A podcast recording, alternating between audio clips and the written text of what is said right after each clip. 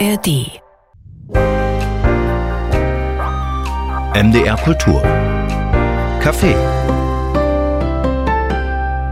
Mit Knut Elstermann. Unser heutiger Gast ist so vielseitig, dass man ihn wirklich nicht auf einen Nenner bekommt. Er ist Reporter, er ist Moderator beim Radio, beim Fernsehen, Musiker, Autor und er ist eben auch Helfer, Notfallsanitäter und er hat schon so früh angefangen, in den Medien zu arbeiten, dass ich jetzt ganz toll aufpassen muss, dass ich nicht irgendwie Tobi sage oder so. Das steht mir nicht zu. Aber das habe ich so im Kopf. Tobi Schlegel ist wirklich ein Begriff. Und wenn man so früh anfängt, mit 18 schon eine bedeutende, sehr berühmte Medienpersönlichkeit zu sein, dann hat man auch eine Vertrautheit geschaffen zum Publikum. Publikum. Also es geht meinen Kindern so, die sofort Tobi sagen würden. Es geht aber selbst mir so und deshalb haben wir uns schon im Vorfeld geeinigt, dass wir uns duzen können. Dafür danke ich ganz herzlich und ich danke vor allem für seine Zeit. Wir können jetzt reden. Er ist zugeschaltet aus seiner Stadt, wo er lebt, in Hamburg und hat für uns eine Stunde Zeit im Radiocafé. Hallo, Tobias Schlegel.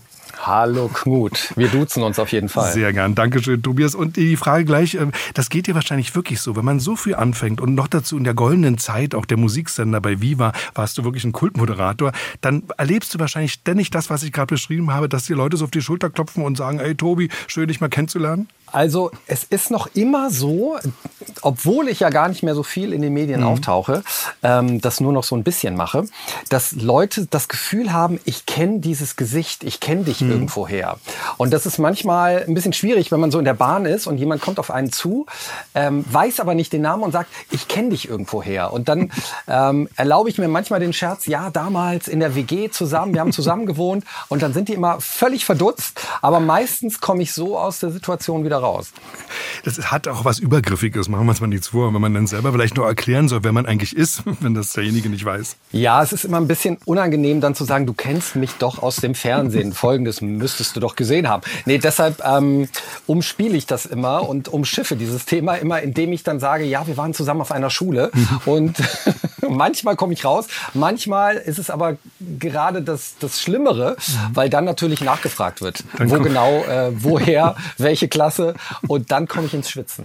Tobias, ich habe ja schon ein paar Sachen genannt, die du machst. Äh, unser aktueller Anlass ist ein sehr starker, schöner Roman. Strom, schon dein zweiter Roman, aber wahrlich nicht dein zweites Buch. Du hast ja auch ein tolles Sachbuch geschrieben, eben über deine Zeit als ähm, Seenotretter. Und dann frage ich mich eben doch, also der Abschied zwar, da reden wir noch drüber, von den Medien insgesamt, von dieser großen, bunten, schillernden Welt, aber du bleibst dann nach wie vor ganz bewusst, auch mit dem Schreiben, eine öffentliche Person. Also diese Anteilnahme am öffentlichen Diskurs, um das mal so zu nennen, die bleibt dir für dich wichtig.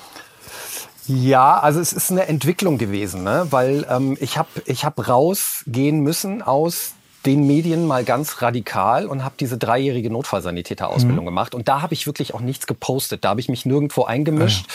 Ah, ja. ähm, ich habe aber während dieser Ausbildung gemerkt, ähm, was dieser Job auch mit meiner Psyche macht und dass ich da ein bisschen aufpassen muss.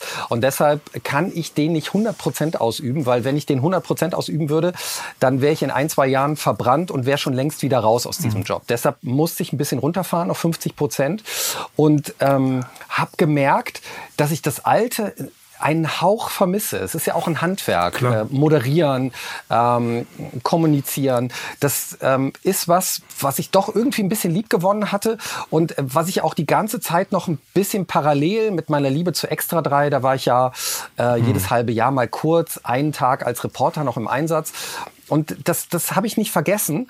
Und es ist sozusagen das, was ich für mich jetzt gelernt habe, ist, die Kombination der Dinge erfüllt mich sehr. Also es gibt diese 50 Prozent Blaulichtwelt bei mir. Das ist das Notfallsanitäter-Dasein und ähm, das Dasein im Kriseninterventionsteam. Aber die andere Welt, die brauche ich auch. Das Schreiben, das ist ja so eine Art Therapie auch für mich. Und ähm, das Kommunizieren und manchmal auch moderieren, manchmal auch noch einen Podcast machen und zu dir kommen, das erfüllt mich sehr. Und ich finde gerade diese zwei Welten, Welten. Ähm, ich kann dir da gar nicht sagen, welche ich lieber habe. Ich brauche beide gerade. Mhm. Zumal du ja so unterschiedliche Sachen medial gemacht hast. Also das ist wirklich unglaublich. Äh, bei Enjoy, äh, dann Extra 3 hast du schon genannt, Viva logischerweise. Das war auch die Grundlage für deinen Ruhm. Es sind so verschiedene unterschiedliche Felder, aber es ist immer Kommunikation. Also ganz oft sitzt du eben mit berühmten Gästen da und unterhältst dich mit denen. Also dieses Prinzip des Kommunizierens, ich glaube, das ist das, was sich an den Medien dann doch am meisten fesselt. Ja, ähm, also im Bereich des Moderierens habe ich ja tatsächlich so das Gefühl gehabt, es ist wie ein Computerspiel. Ich habe das alles durchgespielt. Also von, von Viva, mhm. äh, da war es ja chaotisch, aber mit ganz viel Kreativität. Dann ging es weiter zu Pro7, dann ging es weiter zu Extra 3, Satire-Magazin, dann zu Aspekte, ja. wirklich angesehenes mhm. Kulturmagazin. Und für mich war das so, okay, das habe ich jetzt erstmal durchgespielt und ich habe ja so früh angefangen, mit 17 Jahren schon, dass ich nach 20 Jahren diese Veränderung brauchte. Und ähm, auch das Notfallsanitäter-Dasein bezieht sich ja auch auf Kommunizieren. Da muss ich ja auch mit Patienten klar. reden, mhm. wenn sie denn noch reden können. Und ich muss mit meinem Kollegen reden, weil wir ja ganz klar kommunizieren müssen, wie wir zeitkritisch Patienten schnell und gut versorgen. Also Kommunikation ist da auch ganz wichtig. Und wie du gesagt hast, ja, ich glaube, das brauche ich. Und es ist auch wie gesagt, es ist ein Handwerk, das man nicht verbrennen sollte, sondern ich habe das 20 Jahre gelernt und ich mache das noch immer gerne. Und das Schreiben ist jetzt verrückterweise dazugekommen. Also ich habe eine Notfallsanitäterausbildung gemacht und dabei gelernt, dass ich Romane schreiben kann. Wie mhm. verrückt ist das eigentlich? Und ähm, habe gemerkt, dass ich das auch brauche, weil ich die Dinge, die ich, die ich erlebe in dieser Blaulichtwelt, die sind manchmal so heftig und krass, dass ich die verarbeiten muss durch das Schreiben. Sonst kriege ich die nicht aus meinem Kopf raus. Und und deshalb ähm, berühren diese beiden Welten sich natürlich auch. Das ist schon ziemlich ungewöhnlich. Also ich glaube, ich kenne keinen Autor, der nebenbei oder äh, Hauptberuf äh, Notrettungsfahrer ist. Also das finde ich schon ganz erstaunlich, Sanitäter ist. Und äh, passiert es dir manchmal, Tobias, wirst du wahrscheinlich oft gefragt, aber es interessiert mich wirklich, wenn du an eine Unfallstelle kommst oder jemandem helfen musst, dass die dich kurz mal angucken und dann auch sagen, äh, oh, woher kennen wir uns? Ja, das kommt auch manchmal vor. Das ist mir äh, tatsächlich auch ein bisschen unangenehm. ähm, aber ich sage mir immer, wenn die einen erkennen, ne, dann hm. sind die ja noch bei Bewusstsein. Dann kann es nicht so schlimm sein, dann sind die nicht reanimationspflichtig. Und das finde ich wiederum ganz gut. Und äh, zum Beispiel bei der Betreuung durch das Kriseninterventionsteam, ähm, ich bin ja auch Mitglied im Kriseninterventionsteam, wir machen erste Hilfe für die Seele, also für mhm. die Psyche, wenn wirklich belastende Dinge passiert sind, plötzliche Todesfälle eingetreten sind. Also das sind wirklich ganz dramatische Einsätze. Dann sind wir ähm, für Betroffene da und für Angehörige in den schwersten Stunden ihres Lebens, kommen wir dann und reden ja. mit ihnen und halten auch die Emotionen aus. Und wenn dann irgendwann kommt, Moment mal, irgendwoher kenne ich sie, dann weiß ich, äh, derjenige ist wieder im Hier und Jetzt da. Also der, der kann wieder sich die Tage strukturieren und die Emotionen äh, sind ein bisschen weniger geworden. Das ist eigentlich ein gutes Zeichen. Mhm. Deshalb nutze ich das immer, wenn Leute das sagen bei einer Betreuung ähm, bei der ich im Einsatz bin im Kriseninterventionsteam, dann weiß ich, ich kann so langsam gehen. Die sind wieder angekommen. Ähm, und ich hatte auch mal eine, äh, eine Situation mit einer Patientin in der Notfallrettung. Da hat die die Augen aufgemacht und gesagt, äh, was, was haben Sie mir denn für hartes, komisches Zeug gegeben und in die Venen gespritzt? Ich sehe gerade Tobi Schlegel vor mir. ähm, und dann musste ich ihr kurz mal erklären, dass wir nichts gespritzt haben, sondern dass das mein Job auch ist. Und dann musste sie sehr lachen. Und äh, dann war ich auch froh, dass es ihr wieder gut geht und dass sie lächeln kann. Also ich sag mal so, Tobias, ganz ungeschützt, wenn ich jetzt nach einem Unfall mit mehreren gebrochenen Rippen irgendwo liegen würde und dann würdest du kommen, dann ging es mir auch schon sehr viel besser. Also es könnte einem Schlimmeres passieren im Unfallgeschehen, als dich da zu sehen. Ja, aber ich habe lieber dann ein Kompliment dafür, wie ich dich versorgt habe. Dass du sagst, okay, du hast jetzt keine Schmerzen mehr. Das ist mir wichtiger, als dass du mich erkennst. Tobias Schlegel, sein zweiter Roman ist gerade erschienen bei Pieper, heißt Strom. Der erste war ja schon auch ein sehr intensives Werk, nämlich Schockraum. Und äh, Tobias, du hast es ja auch schon so ein bisschen erklärt, dass dieses Schreiben der Romane, die ja sehr packend sind, sehr unterhaltsam sind, auch eine Art Therapie war. Und das mag ja noch wundern. Bei Schockraum geht es ja doch vor allem um das Rettungsfahren, also um die Erlebnisse dort bei Unfällen. Dann hier bei Strom ist es eine Klinik so für demente Menschen und immer sind es Helden in der Krise. Also es ist gar kein Feiern dessen, was du da auch tust und was ich auch sehr bewundere und wichtig finde, sondern es sind immer Menschen, die in eine tiefe Krise geraten mit dem, was sie da tun. Also warum erzählst du das in der Form, dass man wirklich merkt, wie schwer das ist und wie krisenhaft? Ja, weil das einfach authentisch ist. Ne? Mhm. Also ich will da keine Heldengeschichte, sondern ich tobe mich so ein bisschen in der Düsternis aus. Schockraum, mhm. da ging es um den Rettungsdienst, wie du schon gesagt hast. Ne? Das war sehr nah bei mir dran. Das war so ein Ich, Ich-Erzähler, die Ich-Perspektive. Und jetzt in Strom sind wir in der, in der Klinik auf einer Demenzstation. Also auch ein sehr verschlossener Bereich. Und ich wollte da mal ein Schlaglicht reinwerfen. Und es geht eigentlich um diese Grundsatzfrage, ähm, ist ein Leben noch wertvoll, auch mit einer sehr schweren Erkrankung, wie beispielsweise Demenz? Und dürfen wir von außen uns anmaßen, darüber mhm. zu urteilen? Und das fand ich sehr, sehr spannend und erzählenswert. Und es ist eine Protagonistin, die natürlich auch Dinge erlebt, die ich erlebt habe mhm. auf einer Demenzstation. Denn ich habe auch in der Ausbildung, musste ich 720 Stunden in der Klinik arbeiten. Und ich bin so durch die Abteilungen gegangen. Also ich war in der Notaufnahme, ich war im Zentral-OP, auf der Intensivstation, aber eben auch auf der Demenzstation. Station. Und diese Station hat mich unfassbar berührt aufgrund der Patienten. Und da hatte ich viele Geschichten im Kopf und habe auch noch ein bisschen tiefer recherchiert, weil so jemanden wie, wie Frank, das ist ja mhm. mein Täter in diesem Roman. Also es wird natürlich Spannung erzeugt, weil eben nicht alles gut ist, sondern ein Pfleger, äh, ein mysteriöser Pfleger, auf den Nora, meine Protagonistin, da trifft, der wird zum Täter. Der ähm, bringt Menschen wirklich um. Und den habe ich natürlich in der Realität Gott sei Dank nicht gefunden, aber das beruht auch auf wahren Begebenheiten, weil wenn man mal recherchiert, da gibt es nicht nur den Fall Nils Högel, sondern da gibt es auch viele, viele andere Fälle, auch weltweit passiert das immer noch. Und das fand ich ganz spannend, mich dahingehend auszutoben, auch wenn das natürlich für mich Fiktion war. Ähm, das hat mir sehr gut getan. Und dieser Frank äh, ist ein ziemlich unangenehmer Typ, auch wie du ihn schilderst. Ähm, er spielt Gott, er entscheidet über Leben und Tod. Das gibt's ja, wie du sagst, wirklich. Nora wiederum ist eine sehr liebenswerte junge Frau, mit der wir ja die Station betreten. Sie ist ja eine Anfängerin ja. und wir ja auch. Wir lernen mit ihr sozusagen das Geschehen dort kennen. Und da habe ich mir gedacht, das hat auch Züge von Kriminalroman, im besten Sinne des Wortes. Ich habe den mit einer großen Spannung gelesen. Man würde im Krimi sagen, offene Täterführung. Nicht, wir wissen ja von Anfang an, dass es Frank ist. Aber du hast da schon so Spannungsdramaturgie mit drin. Deshalb ist das ein Page-Turner, wie man so schön sagt. Man packt das Buch nicht aus der Hand. Warum diese Struktur auch?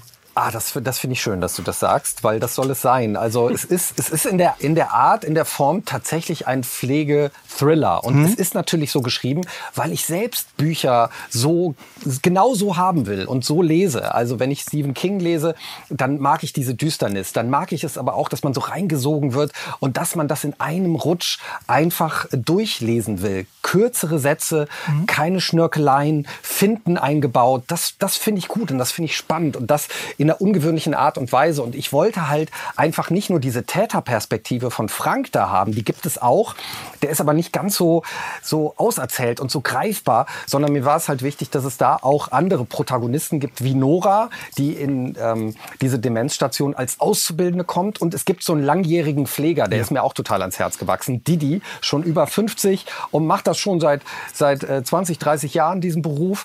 Und mir war das wichtig, dass das Pegel ähm, in die richtige richtige Richtung weist, nämlich dass das natürlich, was Frank macht, kein Einzelfall ist, aber auch nicht die Regel, sondern dass in der Regel sind die Pflegekräfte für die Patienten da und zeigen ganz große Empathie, aber die Strukturen im Krankenhaus sind halt extrem ungesund. Und wenn da jemand wie Frank auf solche Strukturen stößt, also dass, dass der schon ähm, psychisch vorbelastet ist, ist klar, der ist labil, der ist narzisstisch, aber diese Strukturen im Krankenhaus sind aufgrund der Arbeitsbedingungen so ungesund, diese Hierarchie, man redet nicht miteinander, keine offene Fehlerkultur und es gibt keine Supervision, also dass Pflegekräfte sich zusammen hinsetzen und das ist so eine Art Psychotherapie einmal im Monat gibt. Das ist nicht die Regel und das sollte es aber sein, weil wir uns um die Pflegekräfte mhm. kümmern müssen. Und das gibt es nicht. Und das macht es halt so spannend, weil dadurch Pflegekräfte, die psychisch vorbelastet sind, ähm, gefährlich werden können. Und diese Geschichte wollte ich einfach erzählen. Ich wollte, ähm, wenn wir es runterbrechen auf die Geschichte, wollte ich einfach nur eine unglaublich packende Geschichte erzählen. Es ist halt ein bisschen traurig, dass ich anderthalb Jahre Lebenszeit da reingesteckt habe und Leute mir sagen, wie du jetzt auch, du hast das in einem Rutsch gelesen ja. an einem Wochenende. Das das finde ich ein bisschen skandalös, aber es ist ja eigentlich auch ein Kompliment. Man kann es auch noch mal lesen, vielleicht irgendwann mal ein paar Monate. Dann ja, man kann das Hörbuch vor allen Dingen auch hören. Genau. Ähm, Oliver Rohrbeck hat das mhm. gesprochen. Das, ah, ja. ist, äh, das ist echt großartig. Also ich liebe seine Stimme. Ja. Ich bin ja immer mit Justus Jonas groß geworden. Und ich habe sehr dafür gekämpft, dass man zum Beispiel dieses Hörbuch, das kann ich jetzt auch hier mal sagen, mhm. ähm, das kann man überall downloaden, mhm. ohne extra bezahlen zu müssen. Also beispielsweise bei Spotify kannst du dir Strom als Hörbuch einfach runterstreamen, weil mir das wichtig war, dass das möglichst viele zu hören bekommen.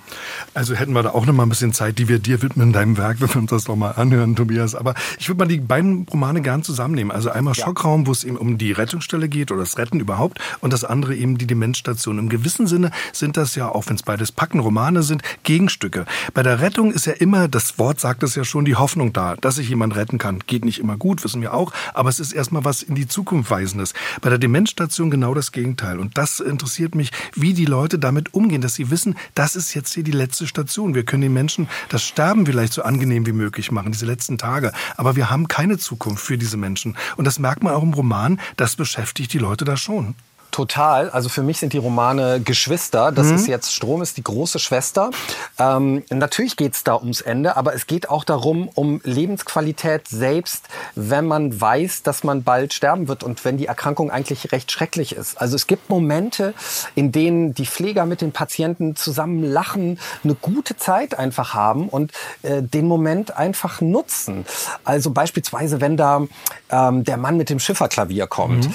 und einmal die Woche Musik Musik macht für die Patienten. Und die Patienten, die normalerweise gar nicht mehr richtig kommunizieren können, wenn die plötzlich aufblühen und die Texte wiedergeben. Also es ist natürlich in der Hamburger Klinik, wir bleiben mal ganz mhm. authentisch, da wurde natürlich auf der Reeperbahn gesungen und das Herz von St. Pauli. Und die können den Text von vorne bis hinten. Und man steht, und das war ja auch so in der Realität, ich stand dabei und es hat mich wahnsinnig berührt. Ich wusste jetzt nicht, muss ich jetzt lachen und weinen? Ich habe einfach mitgesungen und das waren besondere Momente. Deshalb, es geht nicht nur um das Ende des Lebens, sondern es geht auch darum, dann trotzdem noch, auch wenn man weiß, die Zeit ist begrenzt, trotzdem noch das Leben äh, schätzen zu können und, und ein paar Momente der Freude noch genießen zu können. Das auch gemeinsam und das mit den Pflegekräften. Du hast ja gerade schon sehr schön geschildert, die Atmosphäre dort auf der Station. Was mir besonders gut gefallen hat, ist aber so, neben der spannenden Geschichte um Frank natürlich, wie du die Leute dort, die Patienten und Patientinnen porträtierst. Das sind sehr liebevolle Porträts und auch da gibt es ja so eine Wärme. Also zum Beispiel dieses alte Ehepaar, das gemeinsam verdämmert aber die beiden haben sich und haben diese Nähe. Und dann dachte ich mir auch, das sind dann vielleicht auch schon Geschichten, die du erlebt hast, Menschen, die du beobachtet hast. Ja, äh, äh, Doris und Hans, meinst mhm. du? Es ja. ist so ein älteres Ehepaar, die so ein bisschen aufeinander achten. Die brauchen fast mhm. keine Pflegekräfte, mhm. weil die haben zusammen eingecheckt auf der Demenzstation und ähm, kümmern sich ganz, ganz rührend umeinander und äh, reichen sich auch gegenseitig das Essen an und versorgen sich mit den Medikamenten. Also übernehmen sozusagen für den anderen die Pflegetätigkeiten, sind aber akut sturzgefährdet. Deshalb müssen die da sein im Krankenhaus. Und deshalb muss auch mal geguckt werden, wo geht für die die Reise hin. Und mhm. das, ähm, das sind Geschichten, ja, dass, dass man sagt, ey, das ist doch mal eine große Liebe. Und im Herbst des Lebens beziehungsweise im Winter des Lebens, wenn man so zusammenhält, dann auch noch und selbst die letzte Station zusammengeht, die letzten Monate, das letzte halbe Jahr vielleicht, das ist, ähm, das ist was ganz Wundervolles und mhm. das wollte ich unbedingt auch einbauen, weil wir haben ja so eine Kälte durch Frank.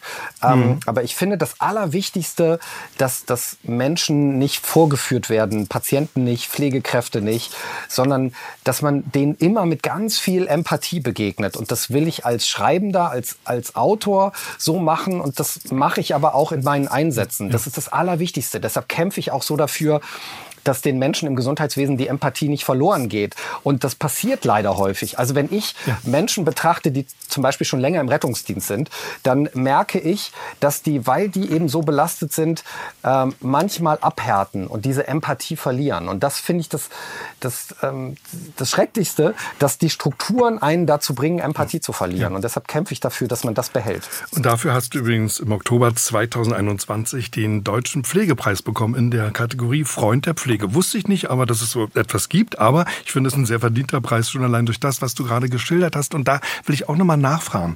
Weil zum Beispiel diese Figur des Didi, die hast du ja schon erwähnt, ja, also der in einer sehr schönen äh, Ehe lebt mit seinem Mann und äh, offenbar auch sehr glücklich ist. Privat ist ja auch nicht unwichtig, glaube ich nicht, dass man diese Stärke mitbringt aus dem Privaten dann. Der ist überhaupt nicht zynisch, nicht eine Sekunde lang, obwohl er so lange im Beruf ist. Und fast jeder Beruf, Tobias, hat so was Zynisches. Nach einer gewissen Zeit merkt man das, wenn sich Routine einschleicht. Wie kann man das auch konkret vermeiden? Von dem hast du gerade gesprochen. Also wie bleibt man empathisch? Naja, im Gesundheitswesen, also mein Hauptpunkt, mein Impuls, also außer dass natürlich die ganzen Bedingungen sich, sich ändern müssen, verbessern müssen, wir mehr Menschen in der Pflege mhm. brauchen. Wie man empathisch bleibt, ist, glaube ich, ähm, und das findet zum Beispiel bei mir im, im Kriseninterventionsteam immer wieder statt. Und das hatte ich kurz einmal aufblitzen lassen. Für mich ist die Psyche entscheidend und dass man eine Möglichkeit hat, Dinge, die einen belasten, und das hat man natürlich, wenn man als Pflegekraft arbeitet und tagtäglich mit ja. Tod, Trauer und Leid konfrontiert wird und mit Schicksalen, dass man jemanden hat, ähm, mit dem man reden kann. Und das reicht, glaube ich, nicht ganz aus. Also soziales Umfeld ist schon toll, aber ich hätte gerne, und das wäre meine Utopie, für alle Pflegekräfte, dass die einmal im Monat eine Supervision bekommen, wirklich sich im kleinen Kreis zusammensetzen können mit einem Psychotherapeuten und über das reden können, was sie belastet. Und ich bin mir ganz sicher, nur wenn man das macht, ähm, ist man wieder frei und funktionsfähig für die nächsten Patienten. Und dann kann man sich diese Empathie, die es so sehr braucht, kann man die eben behalten. Und deshalb feite ich auch dafür. Natürlich steht die Geschichte im Vordergrund, aber zwischen den Zeilen ähm, spreche ich auch diese ungesunden Strukturen im Krankenhaus mhm. an und mache das auch immer wieder in Interviews und möchte darauf aufmerksam machen, dass das natürlich, da können die Pflegekräfte nichts für, sondern das ist eine politische Entscheidung. Und da muss immer wieder hingeguckt werden. Und ich glaube daran, dass wenn man eine Öffentlichkeit schafft, ein Bewusstsein, dass nur dann sich bestimmte politische Dinge verändern können, weil man nur so einen Druck aufbaut. Wie war denn das bei dir persönlich? Also als du angefangen hast in den Beruf Schockraum, der Roman erzählt ja auch davon und zwar sehr tragisch. Also für den Helden ist das äh, eine ganz tiefe Krise, geht hin bis zu Depressionen, so habe ich es jedenfalls empfunden. Ähm, dann auch klarzukommen mit solchen schlimmen Ereignissen. Man erlebt ja eben auch leider Tod und, und Scheitern bei so einer Rettung. Es kann alles passieren. Also wie hast du persönlich das damals empfunden und verarbeitet? Oh ja, also, also ich spiele ja gerne in diesen Romanen diesen düsteren Weg durch. Ne? Mhm. Es ist immer dieses Was wäre wenn. Also ja. in Schockraum ist ja äh, passiert da sozusagen ein, ein äh, schlimmes Ereignis und ähm, diese Person, die im Rettungsdienst arbeitet, bekommt eine posttraumatische Belastungsstörung. Ja. Und es ist jetzt auch bei Strom so. Was wäre, wenn, wenn da jemand gewesen wäre auf meiner Station, der Patienten umbringt, ähm, weil er diesen Rausch des Rettens braucht? Und zu einem bestimmten Punkt ist es sehr nah an mir dran. Also ich habe äh, tragische und ganz belastende Einsätze natürlich erlebt. Die bleiben nicht aus. Und ich stand auch vor der Situation, ähm, machst du weiter oder nicht? Das war nach anderthalb Jahren im Rettungsdienst. Ähm, da habe ich wirklich zwei Schichten erlebt hintereinander. Die waren unglaublich belastend. Da ging es ähm, um viele Einsätze, die mit Tod zu tun hatten. Patienten sind verstorben. Ein Kleinkind ist bei einer Reanimation mhm. verstorben. Und da ging es mir auch ganz schlecht. Und da stand wirklich so ein bisschen auf der Kippe. Ich stand neben mir, ich konnte nicht mehr weiterarbeiten. Und Gott sei Dank hat da ein Kollege auf mich aufgepasst, hat für mich das Kriseninterventionsteam gerufen. Da habe ich die zum ersten ersten Mal kennengelernt. Und die haben sich in dieser Akutsituation mit mir zusammengesetzt ähm, für ein paar Stunden. Und das hat absolut geholfen, auch zu merken, dass ich mit meiner Taubheit, die ich da gerade fühle, gar nicht so verrückt bin. Mhm. sondern dass das was ganz Normales ist in so einer äh, akuten Belastungsreaktion, dass das eine Extremsituation ist. Und dann konnte ich nach ein, zwei Wochen wieder weiterarbeiten. Also ich habe das erlebt, aber bei mir ist es Gott sei Dank immer gut ausgegangen. Aber ich kenne auch viele Fälle, ähm, wo der Kollege nicht aufgepasst hat oder wo, wo ähm, Kollegen das in sich reingefressen haben, ähm, weil es ja immer noch sowas ist, ein Zeichen, es ist leider immer noch so ein Zeichen von Schwäche, mhm. aufzustehen und zu sagen, mir geht es psychisch nicht gut, ich brauche Hilfe. Und das machen leider viel zu wenige. Und deshalb kämpfe ich auch dafür, dass das so ein bisschen automatisierter passiert und nach bestimmten Einsätzen man automatisch eine gute Betreuung bekommt. Und gerade Männern, glaube ich, wird das nach wie vor sehr schwer, sowas zuzugeben, ja, so eine Schwäche oh ja. zu zeigen. Ne?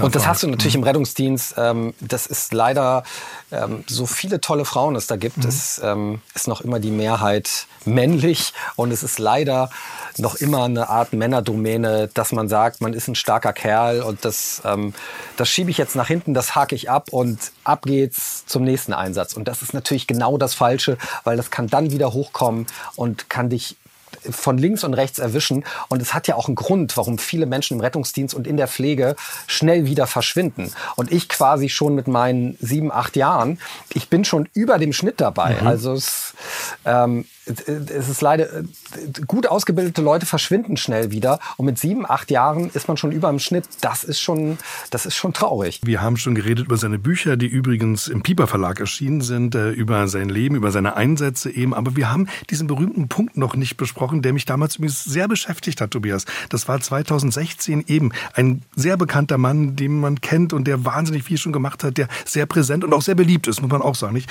Leute mögen dich ja sehr. Und dann kam plötzlich dieser Entschluss, auch öffentlich gemacht, ich gehe jetzt raus erstmal aus den Medien, ich werde Notfallsanitäter, ich mache was Wichtiges, was Relevantes. Und ich gebe auch zu Tobias, natürlich überlegt man sich, wenn man selbst in den Medien arbeitet, sofort, der Mann hat ja völlig recht. Du hast diesen Schritt gemacht und ich fand das sehr konsequent und gebe auch zu, dass ich mir ein bisschen drüber nachgedacht habe, ob man richtig lebt. Wolltest du vielleicht nicht auslösen, aber du hast es vielleicht bei vielen ausgelöst?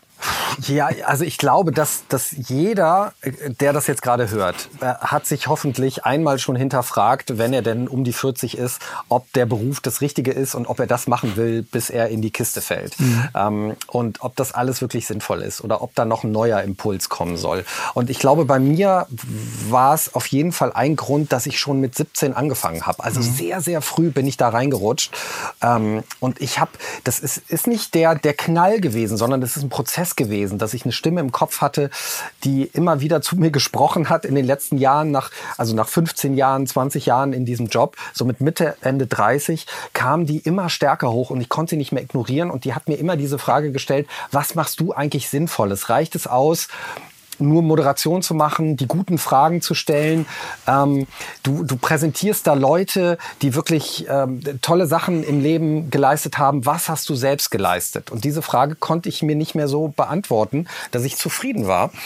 Und dann musste ich einfach diese Reißleine ziehen, weil es ging immer und immer weiter. Also es, ich hatte das große Glück in der Moderation, dass immer was Neues um die Ecke kam. Und mhm. ich war ja dann bei Aspekte und das ist ein super Format und das hat auch gar nichts mit diesem Format zu tun gehabt, sondern es wurde Zeit für mich, neuen Impuls in mein Leben zu lassen.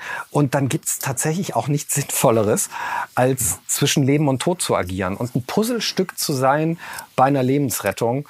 Was gibt es Relevanteres?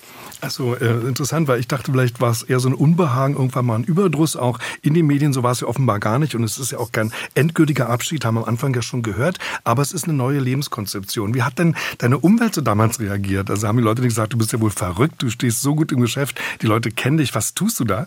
Ja, ähm, das ist ja immer ein bisschen seltsam, wenn man bei den Öffentlich-Rechtlichen ist und da ähm, einen, einen gut dotierten Vertrag mhm. selbst hinschmeißt. Das ist schon ungewöhnlich. Mhm. Und äh, also gerade auch meine Eltern und so, die haben das erstmal nicht verstanden. Ähm, die haben gedacht, das wäre das wäre so eine Verrücktheit und äh, eine Woche später würde sich das legen. Aber falsch gedacht. Und ich musste sehr viele Gespräche führen. Also es ging immer darum, dass ich denen auch gesagt habe, ich bin nicht komplett unglücklich, sondern mir fehlt der absolute Sinn. Ich will noch mal was komplett ähm, Sinnvolles machen und einen neuen Impuls in mein Leben lassen. Sonst, sonst werde ich nämlich unglücklich auf die, auf die lange Strecke. Und ich konnte mir nicht vorstellen, diesen Beruf, so, so gut dotiert der auch ist, ähm, ich konnte mir das nicht vorstellen, das Vollzeit ähm, 100 Prozent noch mal 20 Jahre weiter zu machen. Und deshalb war das total gut, diese Bremse zu ziehen. Aber natürlich ähm, war es nicht einfach, den Leuten, die mir nahestehen, das zu erklären. Das hat wirklich viel Lebenszeit gekostet. Und am Anfang habe ich mich auch in diesem Job sehr beobachtet gefühlt. Mhm. Also auch unter Kollegen, dass die genau hingucken, was macht der eigentlich? Macht er das richtig oder macht er das jetzt nur aus PR-Gründen? Und ich hoffe, ich, ich konnte dann nach ein paar Monaten alle überzeugen, wie ernst ich das meine und dass ich das ähm, über drei Jahre durchziehe mit Staatsexamen. Ähm, da haben viele am Anfang nicht mit gerechnet. Mhm. Du hast ja gerade so indirekt gesagt, es ist auch eine Sinnsuche. Es ist das, was wir eigentlich ja, ja alle tun. Das gestehen wir uns vielleicht nicht immer ein, äh, fragen auch nicht das große, große Wort nicht. So, was ist der Sinn des Lebens? Du hast es gemacht. Hast du ihn gefunden?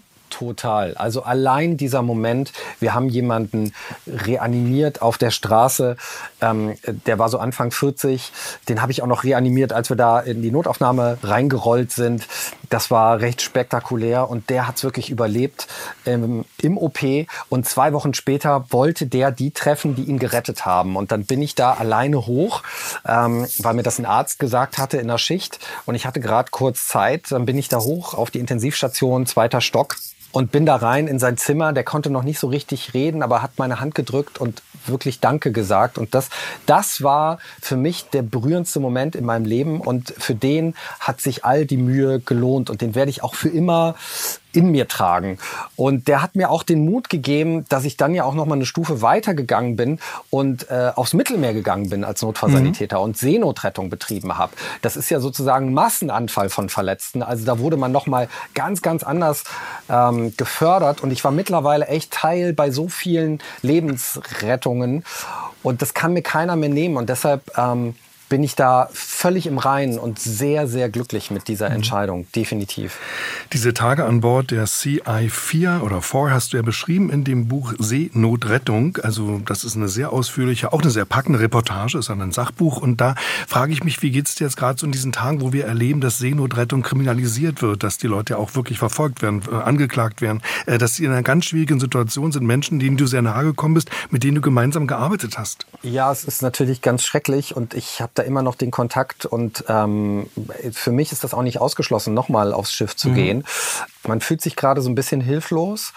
Äh, ich kann, ich kann eine Sache nicht verstehen. Also bei all den Diskussionen und notwendigen Diskussionen über das Thema Migration, mhm. wenn Menschen in so einer Akutsituation stecken und drohen zu ertrinken, oder egal, wenn ich da jemanden auf der Straße sehe, der, der massiv verletzt ist, äh, ich bin Notfallsanitäter, ich, ich helfe dem, egal was ist, und muss den erstmal richtig versorgen. Und das müsste doch der kleinste gemeinsame menschliche Nenner sein. Und darauf müssen wir uns verständigen. Also solange diese Migrationsfrage nicht gelöst ist, müssen wir Menschen in diesen Notsituationen einfach helfen.